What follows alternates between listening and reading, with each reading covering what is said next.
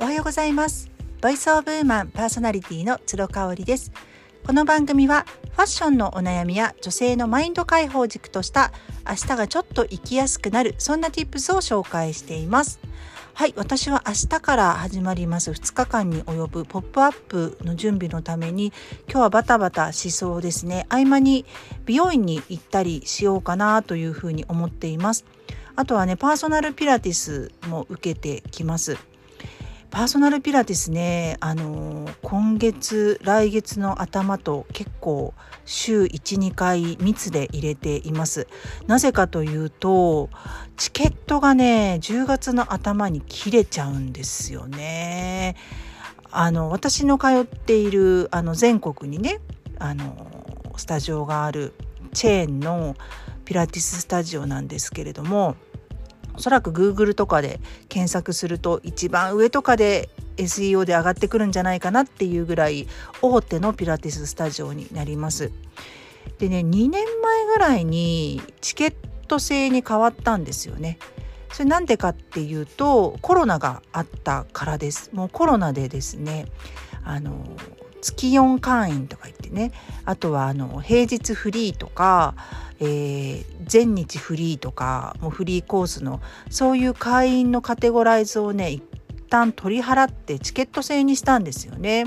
ただそのチケットが、えーと、半年間で30枚と半年で15枚のチケット制になったってことでえーと、今までチケットを使うのはですね、えー、パーソナルピラティスだけだったんですけれどももうあのグループのレッスンもね全部あのオンラインであの予約する時に1枚かかると。でパーソナルピラティスは2枚っていう感じになっていて。あのこのねシステム私きちんと把握していなくって、えーとまあ、30枚をいつも買ってたんですけれども半年で30枚今回全然消化ができなくてですね。でもう泣きついて先生にあのパーソナル入れられるだけ入れたいですと。10月の頭にも切れちゃうんでね。それまでにも入れられるだけ入れたいですっていうことであのやろうと思います。ただまあ私が受けているパーソナルピラティスってあのすっごいきついものではなくってですね。なんかピラティスってすごくきついイメージがあるみたいなんですけれども私はフローとかねはさすがにあのもう流れるようにそれこそね動いていくので息つ息つく暇がない感じとかあとポーズもねアクロバティックな感じのものやったりとかするんですけどベーシックのピラティスとかはもう全然本当にちょっとこうじわっと汗をかくぐらいな感じなんでねあのおすすめです。ただこれももしかしたら慣れなのかな。私も11年ぐらい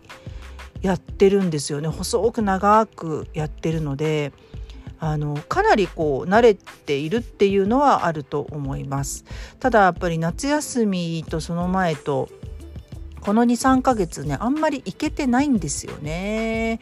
で行けてないっていうのっていかにもこう私が行きたいのに行けてないっていう感じだと思うんですけれどもあの全然行く気になれなかったっていうのが正直なところです。実は5月にですねあの近くにあったヨガスタジオと統合しまして、まあ、同じ会社がやってるんでねでピラティススタジオがねヨガの方に移転したんですよ。でまあうちからちょっとだけ近くなったって感じだったんですけど、まあ、30秒ぐらいかな。なんですけれどもやっぱこうその雰囲気とかがあんまり私的に合わないっていうのがあるのかなっていうこれもまあ言い訳なんですけれどもね。あとはこうなんかあの夏休みその子供たちのご飯とご飯の間に1時間こう行くだけのモチベーションがなかったっていうのもありますね。なので本当運動ってね習慣化するにはハードル低い方がいいよね。もう腹筋背筋5回ずつとかもう家ですぐできることじゃないと続かないなという私なんか自転車で10分かからないぐらいのところにあるんですよスタジオがそれでも行かないからねだからなんかいかにこう習慣化するのが難しいかっていうのを痛感する次第ですね。うんなんかね連休中かなりダラダラしてたんで、まあ、ポップアップのあの準備なんかもありますので気合を入れてやっていこうかなというふうに思うんですけれどもまあ好きな人たちとね一緒に今回やらせてもらうのであのー、気負いなく緊張もなくとにかく楽しくできたらいいなっていうふうに思っています。どこかで話したかもしれないんですけど私本当フリーランスでこういうふうにイベントとかあの仕事が仕事と銘打ってね楽しいことができるのって好きな人たちとコラボレーションできるからなんですよ。でプラスあのマネタイズもできるっていうね最高じゃないのっていうところなんですよね。あのそこがねなんか一番かなっていうふうに思っていて。で会社員だとそうはいかないですよねあの会社に嫌いな人がいたりとかしてもお給料のため生活のためにもう我慢しなくちゃいけないしあのそんなに簡単に移動とかっていうのはできないですもんね。ただフリーランスだと嫌な人と仕事をする必要はないんですよ。まあ、もしかしてした方がもっとお金は稼げるかもしれないけど、うん、私はやっぱそこじゃないんですよね重要視すべきところは。なので一人で仕事したいなと思ったら全然一人でもできるしこうやって好きな人たちと一緒にあのわちゃわちゃイベントやりたいなと思ったらそれができる環境っていうのは本当に本当にありがたいなっていうふうに思うんですよね。うんあまああのこれもよく言ってますけども私ママ友さんっていう友達はいなくってあのー、子供抜きでも会いたい人子供が大きくなっても会いたい人まあ何だったらもう子供同士は別に仲良くないけどあのお母さん同士仲いいとかっていう人もたくさんいるんでね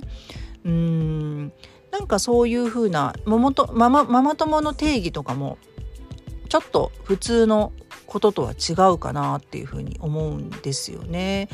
であのまあ、うちの息子長男ね、えー、と小学校6年生で今仲いい子が2人いるんですよ。で1人はね私ね仲いいのお母さんと一緒にランチ行ったりとか出かけたりとかはしないんですけれどももう会ったら絶対話すし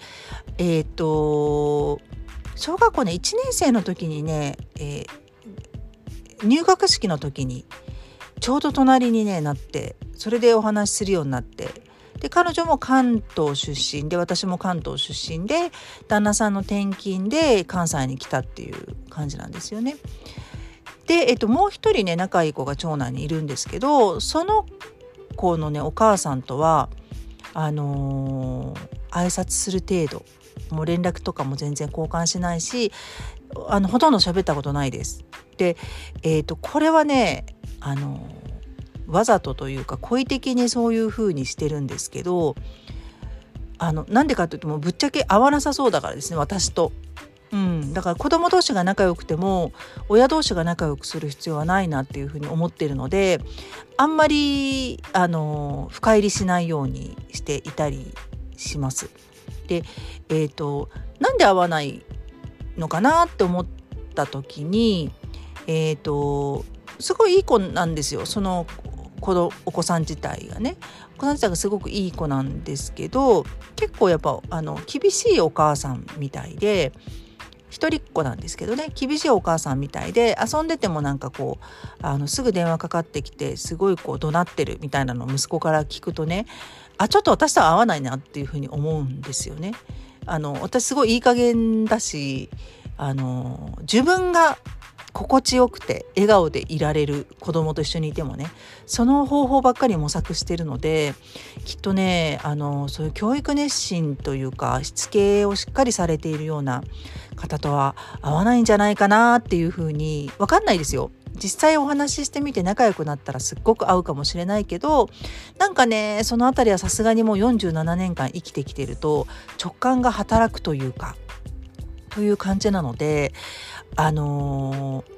幸いにもさ私ってそんなにフレンドリーに見られないからあのー、見た目もしっかりしてそうに見えるしねきつそうに見えるから私が行かなければあっちからねあのこうグイグイっと来る方ってあんまりいないんですよ。それを逆手に取っているっていうところはあるかなという感じですね。次男くんはねかなり個性的なので次男くんが仲良くする子も個性的なので結構ねお母さん同士あったりしますね。